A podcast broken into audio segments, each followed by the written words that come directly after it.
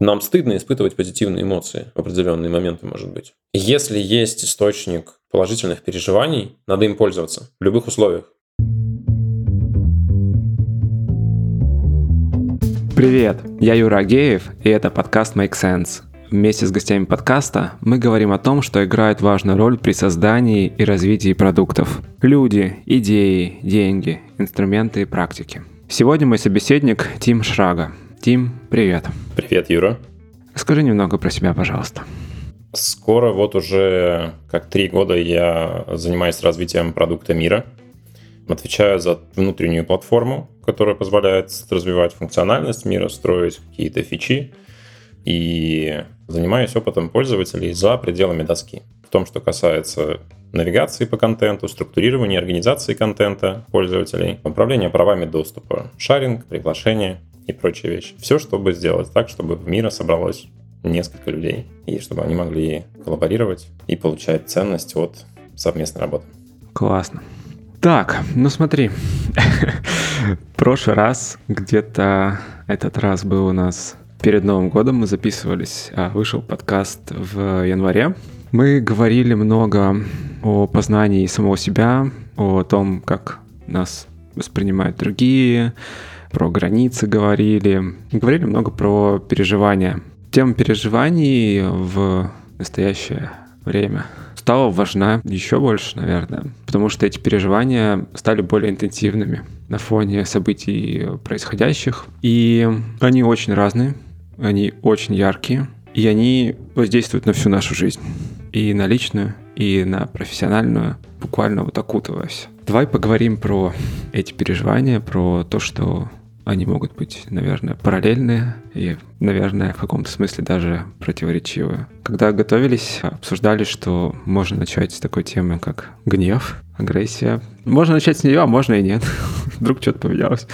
Да, Давай обсудим историю с э, переживаниями и с тем, наверное, откуда, почему сейчас они берутся, почему это так ярко ощущается и почему многие из нас настолько дезориентированы в сегодняшнем дне. Я не хочу, чтобы это звучало как вот, люди устроены так-то, поэтому во многом, когда нужно будет привести пример, я в основном буду приводить свои собственные переживания и ощущения, но в своей жизни я знаю, что внутренняя жизнь, она очень многосоставная. В ней очень много компонентов, очень много одновременных течений и переживаний, эти переживания действительно могут быть э, не всегда в унисон или сонаправлены, они могут там течь в противоположную сторону. В психологии это называется, если сейчас не ошибусь, энантиодромия, то есть бег навстречу друг другу. Ух ты. Юнг, например, говорил, что умение выдерживать вот эти вот противоположные течения является залогом сохранения там, жизни, мира и так далее. И многие из нас сегодня проходят именно обострение вот этого внутреннего противоречия. Противоречие между тем, как мы видим самих себя, как мы хотим видеть самих себя, кем являться мы хотим, между тем, как мы хотим жить, чем заниматься, о чем думать, какое отношение со стороны окружающих мы хотим испытывать. И во всех этих сферах сейчас происходят как бы необходимые вынужденные трансформации. А трансформации любого вида всегда как бы рождают внутри сопротивления. Трансформация ты имеешь в виду внутреннего характера да. в том числе? Да, внутреннего характера. Ну, во внешнем мире тоже может, могут быть трансформации, да, изменяется стиль жизни, окружение, там, возможность э, там, заниматься какими-то избранными ранее занятиями, там, хобби и так далее.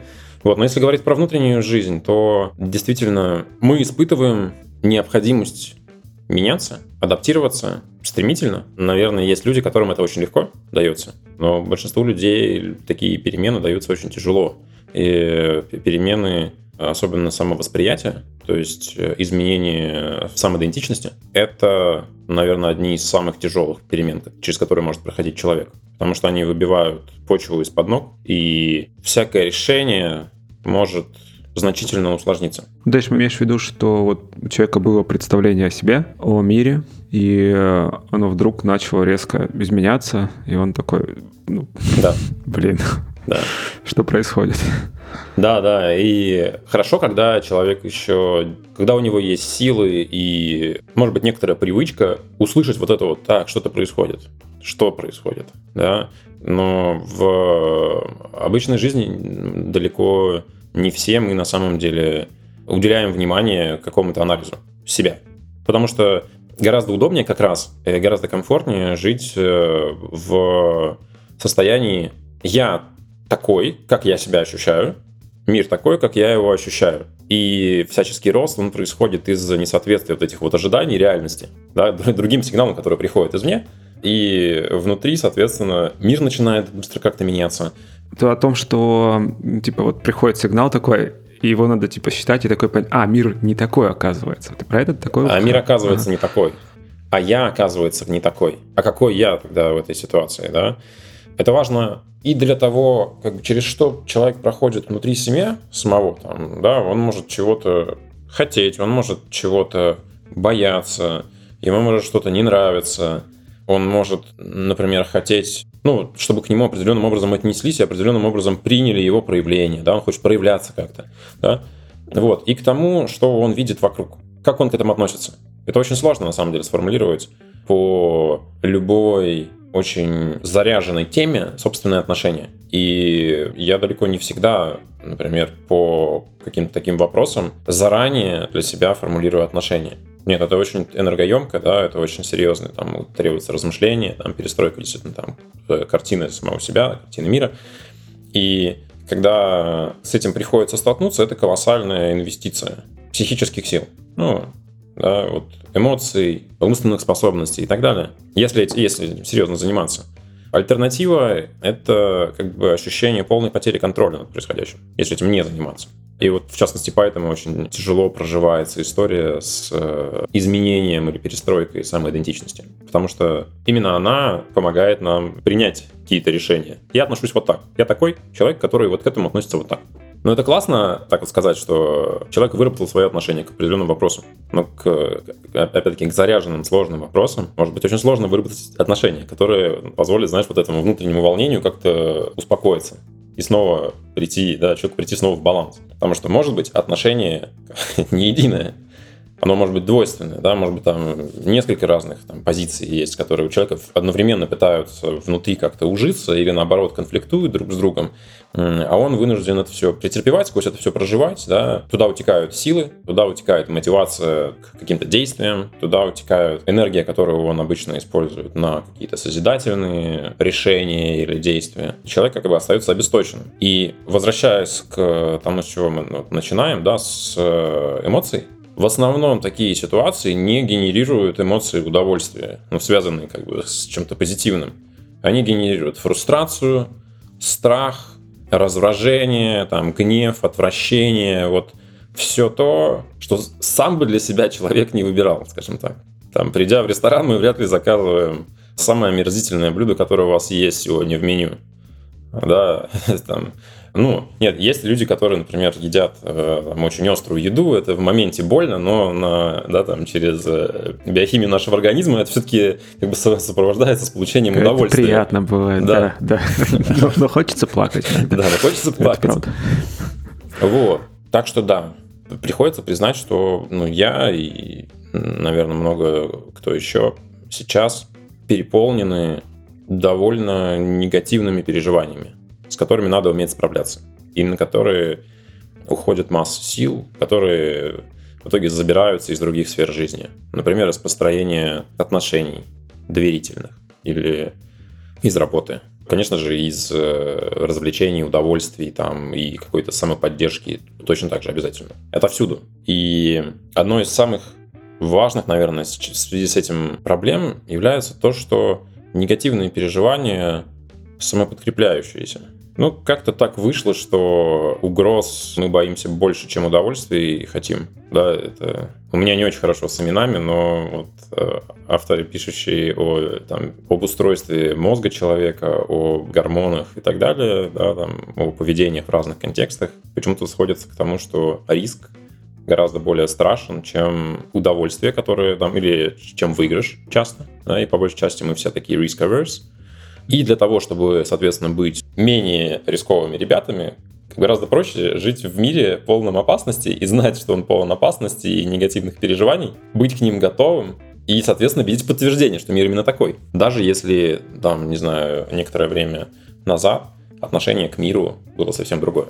И мы как бы стоим сейчас в проблеме, как можно хоть как-то там сбалансировать и сгармонизировать немножко, да, вот это внутреннее состояние, переполненности негативными переживаниями, негативными, называется, содержаниями иногда в психике. Как сделать так, чтобы мы как люди, как личности, да, там, как э, индивидуумы не разрушались под таким вот мощным давлением извне и изнутри.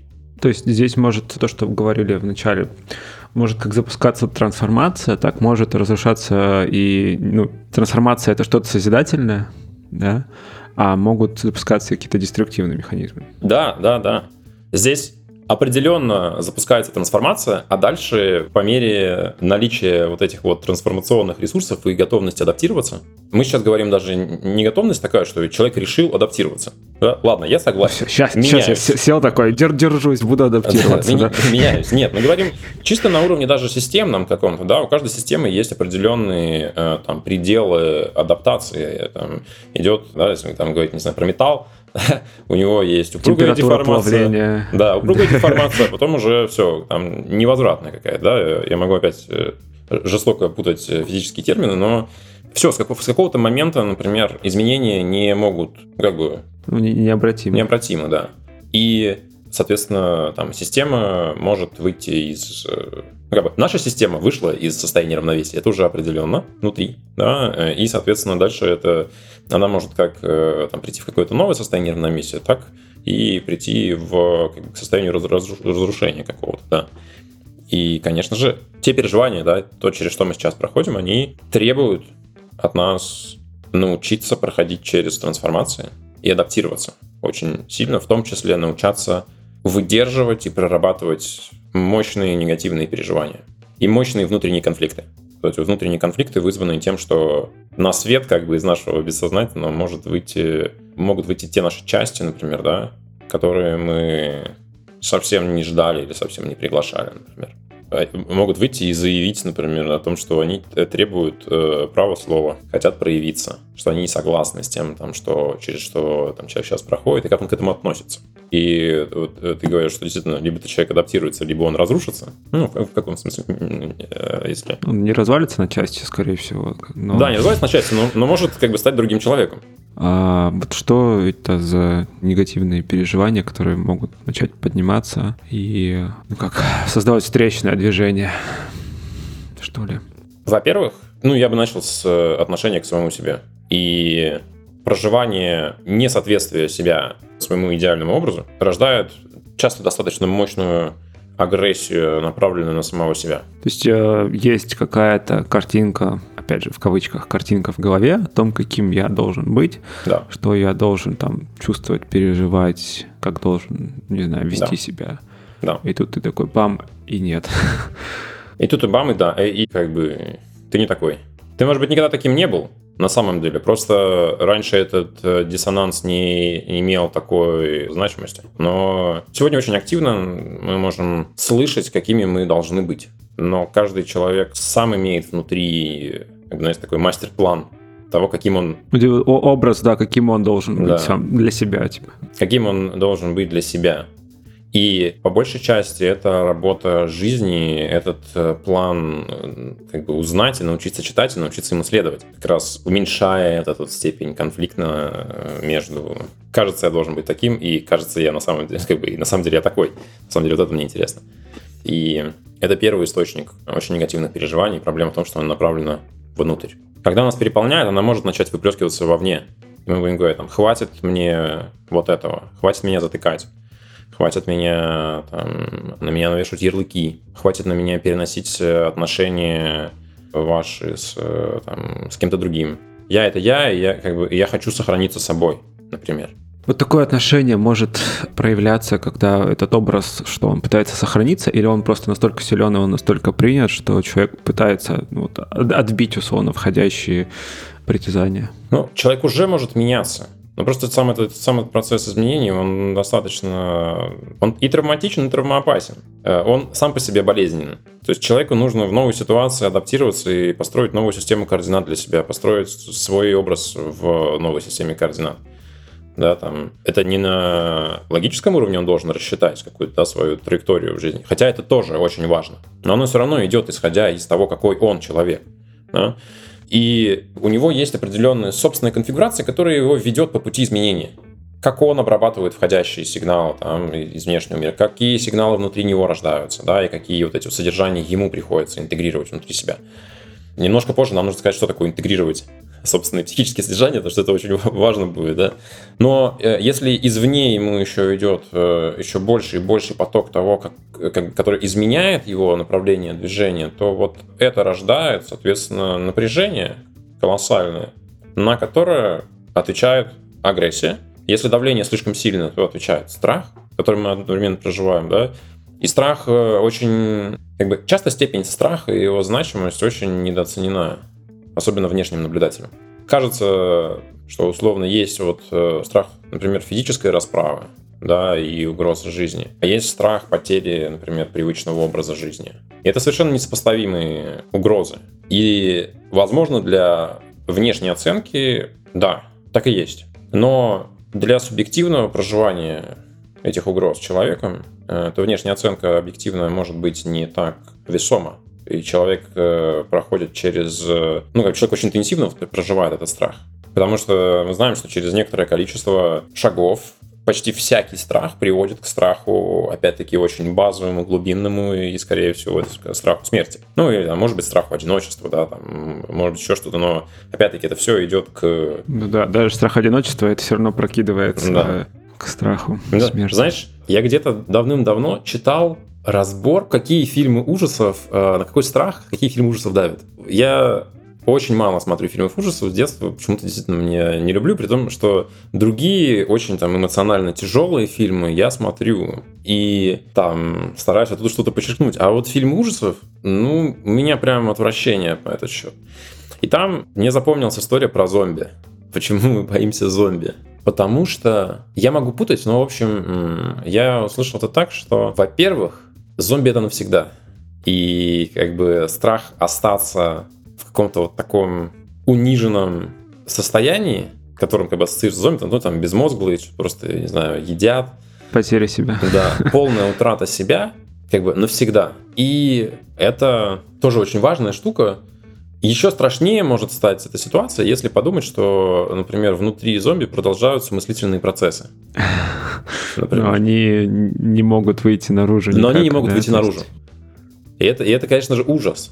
Недавно еще вот был сериал «Основание», и там наказание было такое, в общем, депривация чувств. Человеку сказали определенную немыслимую вещь, как бы к чему привели последствия ее, ее действий для ее близких и оставили как бы депривированный от всех чувств, там, как бы жить жизнь вот просто в этих мыслях. Это мы к чему? Что, ну, в мире есть очень, ну, не, некоторое количество действительно экзистенциальных страхов, которые в итоге э, все большой частью то, то, с чем мы сталкиваемся в ежедневной жизни, на самом деле может быть транслировано в очень базовые, очень глубинные страхи, например, страхи смерти. Там изменение уклада жизни, или смены места жизни, или потери работы, или отсутствие доступа к каким-то, не знаю, необходимым или привычным даже просто вещам. Например, можно транслировать в страх остаться без еды, да, или страх остаться без э, там, крова. Кто-то через него может физически по-настоящему проходить, кто-то внутри себя проживает тот же самый страх.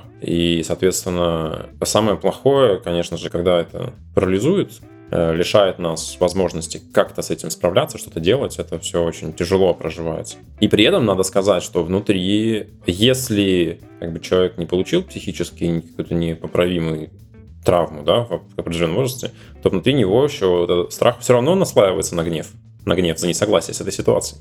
Есть э, какие-то промежуточные переживания, например, отвращение, которое является подавленным гневом Я, я могу путать местами тоже. Вот у Экмана хорошо было про конкретные эти переживания, конкретные вот эти вот базовые эмоции. В психологии хорошо описали вот эти вот как бы отношения, что на самом деле внутри происходит человека, когда он эту эмоцию испытывает. И, ну, по сути, отвращение это, вот, это неприятие. Неприятие ситуации, ну, это невозможность как бы ее изменить.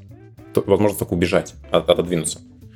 Вот. Но от некоторых переживаний отодвинуться нельзя, особенно если они внутри тебя происходят. Как бы это опять-таки попытка куда-то ее вытеснить. Вот. Но на вытеснение уходит очень много энергии. То есть э, мы в прошлый раз как раз разговаривали, что для того, чтобы достичь большей адекватности, что ли, внутренней, э, необходимо познавать себя и необходимо выводить на свет там, те наши, там, содержание нашей психики, с которыми мы не хотели бы сталкиваться. То есть то, что было вытеснено в каком-то Да, то, что было вытеснено. Предыдущем. Вот. А сейчас вытесняется очень много внутри каждого человека или в том числе в коллективном психологическом пространстве. И, соответственно, это давление очень большое, и эти как бы вытесненные части возвращаются обратно и, ну, сказал, да, требуют быть интегрированными. Интеграция, да, очень, очень важный момент, о котором можно подумать. А вот э, смотри, прежде чем перейдем к интеграции, вот говоря про страхи и их судьбу внутри человека, что сейчас с ними...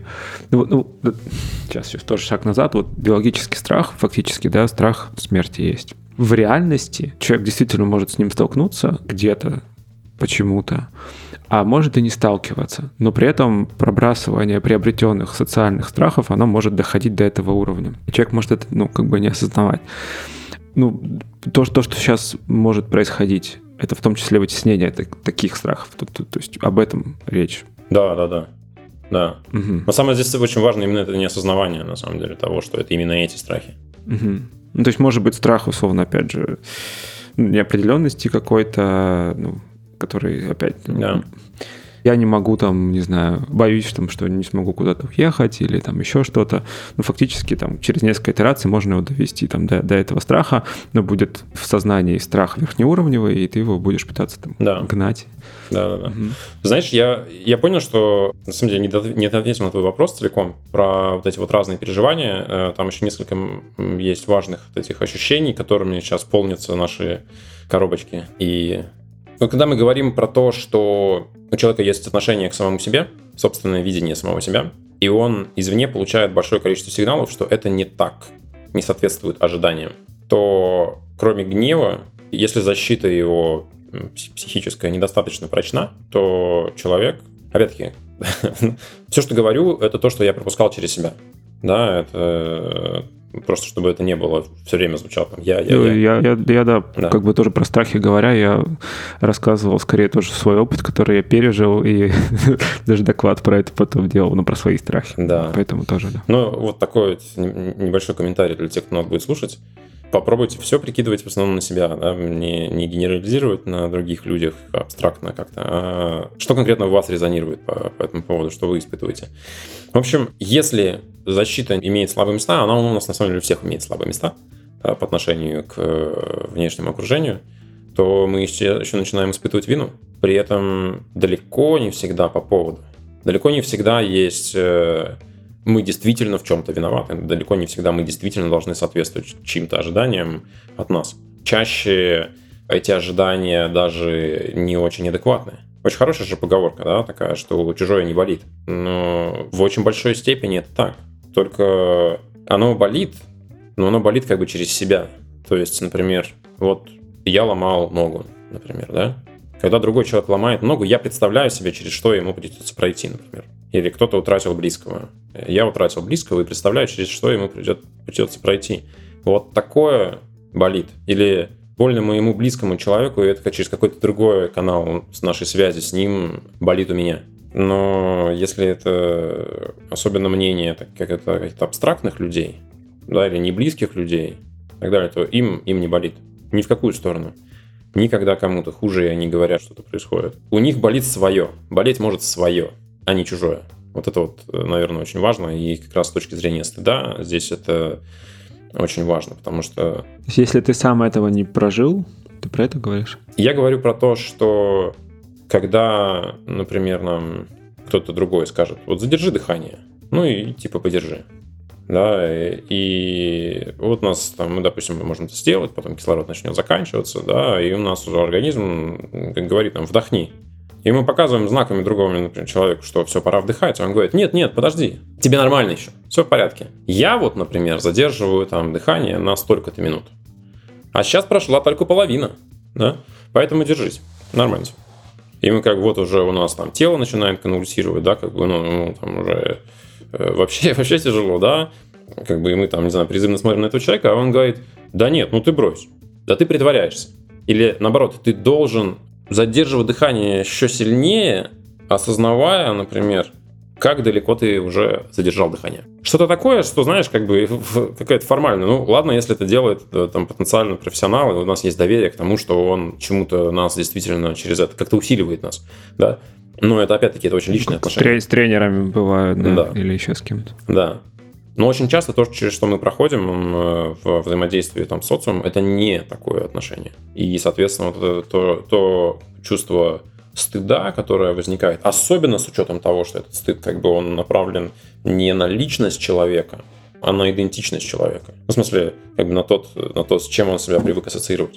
То есть человек сам по себе, например, ну, не должен был бы стать, наверное, да, там, ни, ни, как бы, ничего такого не сделал, в общем, чтобы вызвать со стороны других такое отношение к нему. Вот это вот очень важно. Еще, знаешь, когда мы с тобой готовились, всплыла такая важная вещь, что все всех меряют по себе.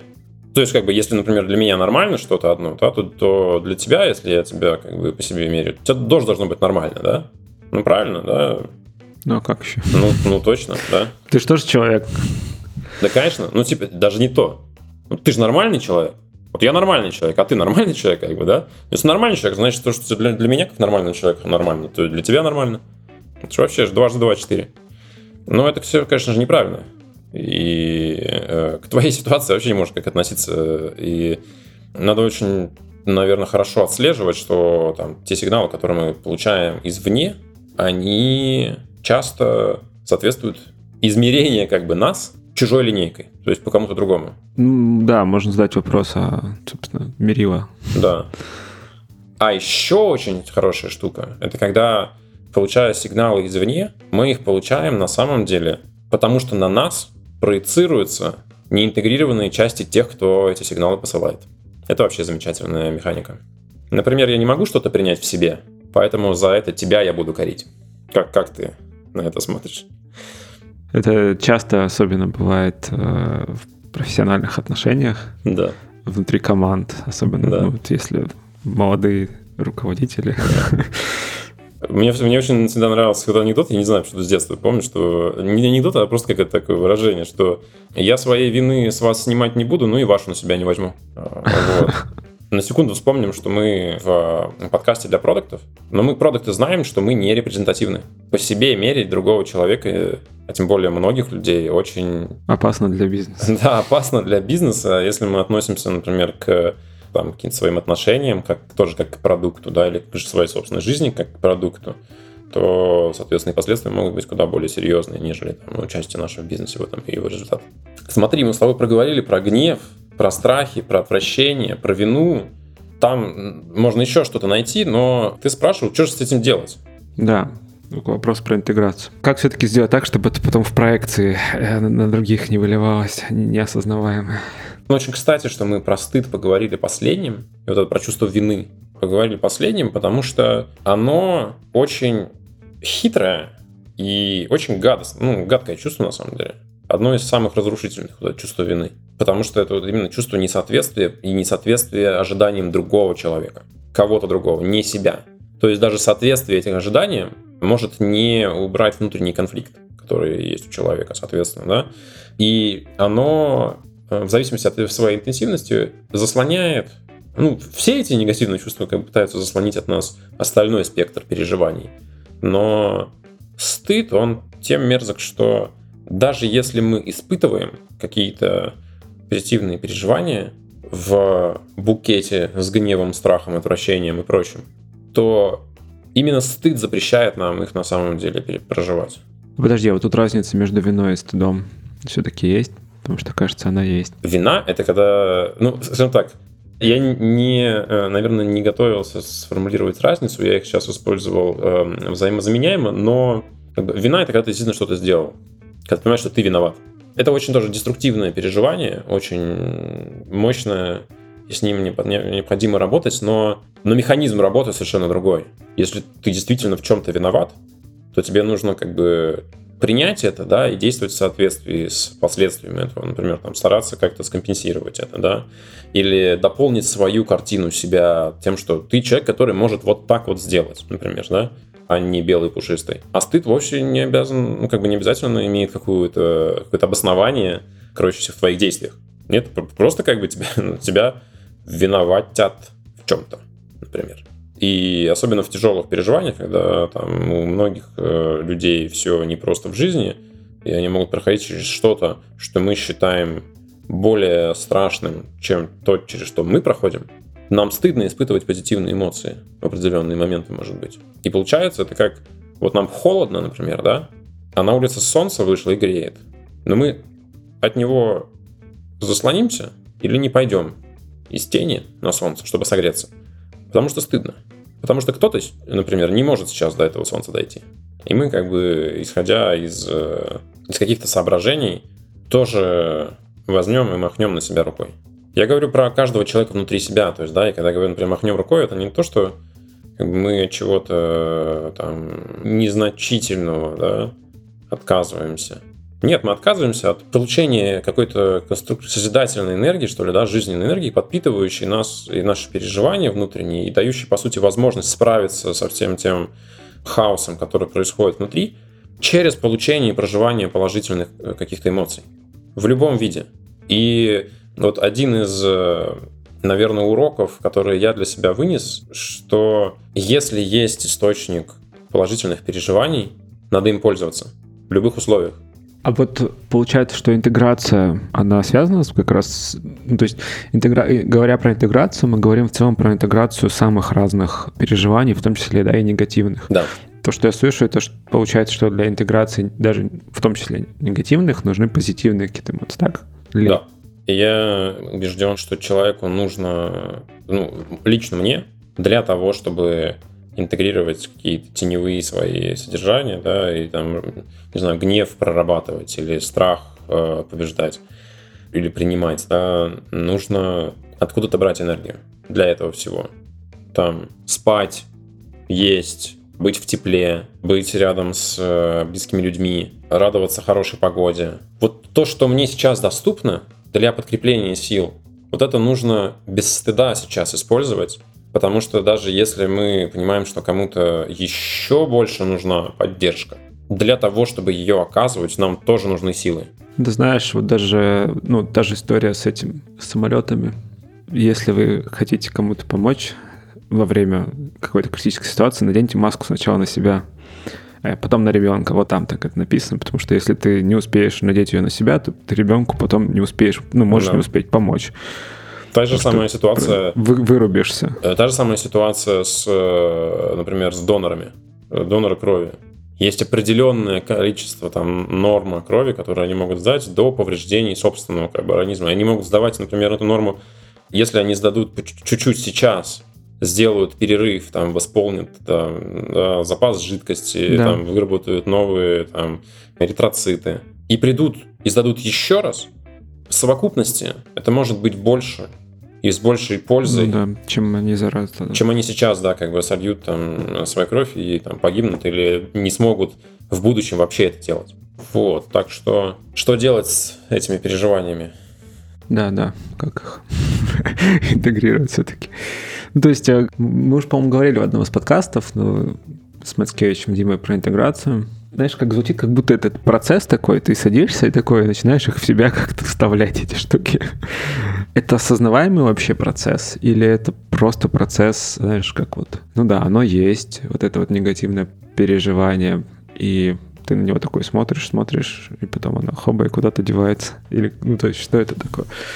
Очень сложно работать с э, внутренними своими содержаниями без э, внешней помощи. Потому что естественным нашим поведением является скорее выталкивать все то, что мы не хотим себе видеть, чем наоборот. особенно в критических ситуациях. И так как бы силы мало. Не знаю, в чем у меня сегодня анекдоты идут, но, в общем, в одном из моих любимых анекдотов из детства, когда тестировали холодильник, последний участник испытания все не выходил, не выходил, не выходил, не выходил. Открыли дверцу посмотреть, ну что там. А оттуда кулак бьет и говорит, закрой, гад, двери, так холодно. Как бы. Вот. И, и, и это как бы описывает э, в том числе кризисную ситуацию. Мы пытаемся еще больше запихнуть. Да? Но это не надо делать. И это сейчас на самом деле будет очень актуально. Сейчас, когда как бы, наш определенный устой внутренний расшатан, попробовать себя осознавать больше. Любыми способами. Работами с терапевтом, общениями с э, друзьями в доверительной обстановке, но именно на глубокие темы, там, да, не... про переживания. Да, может быть, не, не, там, не про как бы новости, да, а про то, что внутри происходит, что отзывается, что важно там, да. И, конечно же, замечательно, если у нас есть такие друзья, с которыми можно так поговорить. Разговор с самим собой, да, там можно попробовать сесть и пописать поток мыслей своих а что вот в этом разговоре, то есть э, я слышу слово переживание, это давай тогда, вот если обратная сторона интеграции, это вытеснение, да, допустим, выталкивание. Но на самом деле это тоже весьма условное, да, вот вытеснение, выталкивание, это не значит, что оно исчезнет из тебя. Оно да? не исчезает. Оно значит, что да, оно наоборот, типа вытеснение, выталкивание глубоко внутрь. Да. А тогда что значит поговорить про переживания? вообще? Давай, потому что это, знаешь, такой момент. То есть, если это инструмент интеграции, то что это давай значит вот так? Где-то я читал, что в Индии практиковал, практикуется иногда, или люди с пониманием относятся к такой штуке, как э, когда к тебе подсаживается незнакомец и начинает тебе рассказывать буквально про свою жизнь, доверяя самые вообще сокровенные переживания. Да? В основе этого то, что ну, как бы мы вроде незнакомцы, соответственно, нету каких-то завязок и влияний, да, а с другой стороны, в этот момент он переносит, тот, кто рассказывает, переносит на слушателя, ну, буквально как через исповедь, да, там проходит и переносит на слушателя какое-то такое, нечто, там, проекцию божественную, которая может принять это все и, соответственно, как-то помочь через это принятие. Поговорить про переживания, это означает, наверное, для меня сказать, что это помогает выпустить давление изнутри. На самом деле одинаково важно как при переживаниях очень негативных, так и при переживаниях очень, э, наоборот, позитивных. Да, там, когда человек влюблен, ему может быть необходимо признаваться в любви. Да, точно так же, когда человек э, разгневан, ему может быть э, очень кстати выразить свой гнев. Как он это будет делать? Кому он это будет делать, с каким со сознанием, да, как бы из-за чего он это делает, да, это, это может быть разное. Но поговорить по душам может быть хорошо, потому что другой человек, кроме того, что он просто послушает, скажет, ты имеешь полное право на эти, на эти эмоции. Их не надо вытеснять. В смысле, не надо себе отказывать, да. Ты сейчас испытываешь гнев, или там страх, или удовольствие. Это естественно. Ты не выбирал даже это испытывать. Как раз вот в твоем подкасте с э, Димой вы говорите, что ты не выбираешь свои реакции. На самом деле, ты не выбираешь свои переживания. Реакции на них ты, ты можешь выбирать. Но то, что к тебе внутри приходит, оно приходит к тебе, это чувство. И их надо принять. Дальше ты можешь посмотреть на эти чувства и понять, что «О, это, это нет, это не я». Этой части себя, например, я стесняюсь, поэтому даже своей я ее не назову. Пусть она живет в тени. А другой человек может сказать, слушай, а я, знаешь, я тоже самое чувствую. Или я это испытываю что-то другое, но похожее. И здесь целительным эффектом обладает сам фокус вашей беседы. Это как бы чувство. Мы редко говорим на самом деле про чувства с другими людьми. Мы с собой-то очень редко говорим про чувства. Мы говорим про «я думаю, что...» И дальше, значит, какой-то план. Там «я считаю...» Или правильно, еще хуже, правильно делать вот так. Да? Дело не в этом. Сейчас у нас внутри как бы напряжение такое, что и, и оно как бы именно из чувств, а не потому, как бы из мнений тоже, да? Как бы это, по сути, может быть конфликт между чувствами и мнениями нашими, в том числе, да, или других людей. Но говоря по душам, мы можем эти чувства выразить, принять их в себе. Мы живые существа. Это наш способ э, взаимодействия с собой и с миром. Да, например, забавно, что эмоции на лице возникли как способ коммуникации изначально а там в последнее время считаются как бы недостатком. Через них можно раскусить другого человека, как бы, да? Вот. И здесь общение по душам с другом про эмоции, про переживания — это как бы такая проработка, ну, как бы это пребывание в более безопасной среде, где можно быть услышанным, где стоит как бы можно открыться. И, и знаешь, открывая часть того, что тебе уже известно про себя, да, там и как за ниточку можно случайно потянуть, и выйдет что-то, что ты еще не до конца себе принял. А другой говорит тебе, а это даже хорошо, что там вот так вот ты думаешь, например, или чувствуешь. Поэтому если есть близкие друзья, там, коллеги, с которыми которым можно в чем-то доверять, да, на человеческом уровне, то, конечно же, попробовать, как сказать, укреплять такие связи и использовать их на, для взаимного, как бы для взаимной поддержки, это, конечно же, наверное, очень действенный инструмент. Ну, то есть в каком-то смысле вот история про интеграцию, это как раз про замечание, признавание При... чувств. Признание и проживание, да. Проживание. Знаешь, вот э, одним из моих каких-то вот, когда я начал заниматься психоанализом, через несколько лет я поймал какое-то очень хорошее выражение, которое меня дальше вело. Если ты знаешь, что тебя будет колбасить, то в целом можно не колбаситься. Качать тебя все равно будет. И вот про проживание и признание тоже своих э, чувств э, и про интеграцию. Этот процесс может быть неприятным, но его цель и даже промежуточные достижения они очень вознаграждающие для каждого человека. Поэтому я бы выбрал, например, принять в себе, что я чего-то боюсь или в чем-то слаб, чем страдать от конфликта того, что я думаю, что я, значит, бесстрашен, а по факту нет. Это гораздо хуже ситуация для меня. Слушай, лично. мы вот, э, да, уже несколько раз вот этот вопрос всплывал, и я сам его находил в книжках, в том числе даже под, по экзистенциальной психологии он там встречается. А что я сейчас не хочу чувствовать, да, что я сейчас не хочу переживать, проживать. Да, еще, знаешь, такая сложность, да, что это же настолько энергозатратно. Есть же большое... Что, сопротивляться чему-то? Да, да нет, э, признавать в себе что-то, чувствовать а. в себе что-то, и осознавать это. Потому что сразу... Ну, это было, знаешь, как в как я встретил вашу маму сериале. Там была серия, по про интервенции, где они друг другу рассказывали о своих минусах. Ну, точнее, как человеку говорили, в чем у него минус. И все вокруг такие, у них звук разбивающихся стекол, такой зеркал, я не знаю, да, то есть вот об этом речь. Ага. Да, да, да. А тут себе нужно это сделать. Да, самому себе. А, да.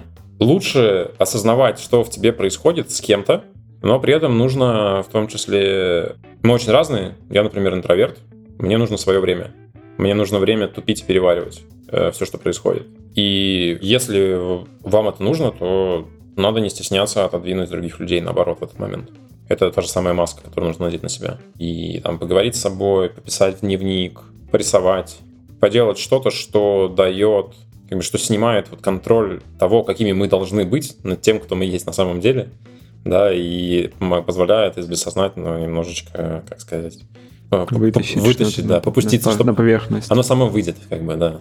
Это может, как бы, при том, при всем, что э, время такое, которое требует как бы логических, решительных действий, может быть, часть ресурсов для этих действий и решений, они совершенно как бы иррациональны к ним можно получить доступ через как раз через бессознательное, там, да, ну, из бессознательного, там, к, с ними можно научиться как-то взаимодействовать, как-то читать, там, да.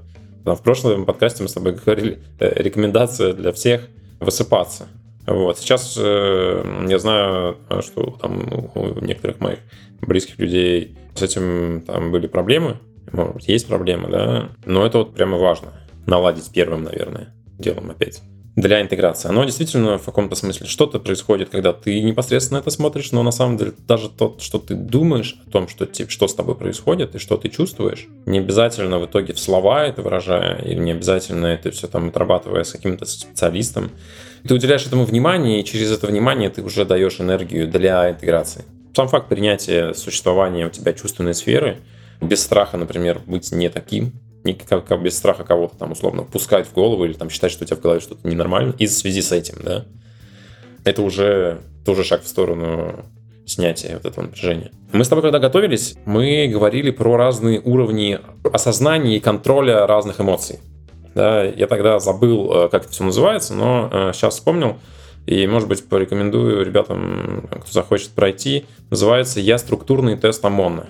Как еще раз? Я, я структурный тест ОМОНа. Угу. Или я ОМОНа. Тест ОМОНа. Да, там это, легко нагуглить, там, найти в поиске. И там несколько аспектов, в том числе агрессия, в том числе какие-то внутренние и внешние границы личности. И у каждого из этих проявлений есть три уровня точнее, три состояния, скажем так. Есть дефицитарный, это самый неосознаваемый и как бы неподконтрольный в итоге человеку уровень деструктивный, когда, например, уже э, там, не знаю, агрессия прорывается, да, э, человек может впасть уже в бешенство и что-то делать, но это все скорее на выплеск, это просто напряжение изнутри. И есть э, и конструктивный, когда, например, агрессию человек может направить на изменение ситуации, да, и взять там, там человек может быть зол, но вместо того, чтобы наорать на другого, он скажет, я сейчас зол, мы с тобой отложим, да, а вот что я хотел бы, как бы я хотел, чтобы там изменилась ситуация, например, вот мои как бы доводы, да, и у, у каждого из этих показателей есть определенное, ну, там, нормальное значение, диапазон, да, если что-то заметно не в этом диапазоне, то для тех, кто работает с терапевтами, это хорошая точка входа, например, да, в какое-то решение какого-то вопроса. Или в целом для того, чтобы обратиться к э, специалисту. Что еще? А, ну интеграция. Конечно, мы забыли самое важное, до чего мы тоже договорились во время подготовки. Для того, чтобы справиться с новыми вызовами, нужно время. Для того, чтобы сбалансировать и сгармонизировать как бы, себя обратно и помочь другим, нужно время. И, может быть, его нужно больше, чем мы хотели бы, как бы или ожидали бы от себя. Но это не повод, опять-таки, себя гнобить, это повод скорее быть к себе... Это не повод не начинать, давай Это так, не кажется. повод не начинать, да, точно. И, и это повод принять себя такими живыми людьми и быть к себе более милосердными. Не требовать от себя чего-то экстремального. Как и параллель такая, не требовать от себя ничего-то экстремального, а как бы не требовать от себя быть идеальным. Вот этим вот как бы образом своим пройти, просто прожить через этот процесс э, так, как получается. Когда начался ковид, и нам пришлось изолироваться по домам, было очень много разговоров на тему того, ну, сейчас с этим высвободившимся временем на дорогу или на работу мы там выучим языки, прочитаем все эти книги, которые не читали, посмотрим фильмы, больше времени там проведем и так далее – и это все просто, может быть, у кого-то получилось хотя бы что-то из этого плана, но по факту мы были нет. гораздо более обесточены, чем до. Да, поэтому вот точно так же. Надо быть себе милосердными и не, и не требовать от себя сейчас, там, не перегружать себя сейчас. Как бы справляться с тем, что, с чем необходимо справляться. Делать то, что необходимо делать, чтобы оставаться на плаву. Ну, здесь, наверное, да. К другим тоже нужно быть милосердным. Стоит. Мне кажется, это сейчас очень актуально. Понимать, что через, через что человек может проходить. Но по себе не мерить. Сложно. Сложно все балансировать. Но, а, опять же, да, если не попробовать, то как бы и не может не получиться вообще. Тим, спасибо тебе большое, что нашел время поговорить. Мне отозвались многие вещи, особенно про страх истории. Я, ну, вот правда, это то, наверное, что я осенью заметил за собой и переживал, поэтому, ну, прям откликается. Я был очень рад сегодня пообщаться. Взаимно. Спасибо тебе большое. Вот у нас на как раз на примере нашей беседы разговор, который помогает из себя достать определенные отношения, да, там, к чему-то прочувствовать значимость этого. Кто-то, может быть, услышит, что это был в чем-то теоретический разговор, но на самом деле как бы, это скорее про что-то очень живое, что сейчас во мне варится и что очень ну, ярко проявляется, наверное, в моей жизни сейчас. Спасибо тебе, что у нас состоялась эта беседа. Ура! Если вам понравился выпуск, оставляйте комментарии, ставьте лайки в сервисах, где слушаете подкаст – это был выпуск подкаста Make Sense и его ведущий Юра Геев. Моим собеседником сегодня был Тим Шраго. Спасибо, что были с нами. До следующего выпуска. Пока. thank you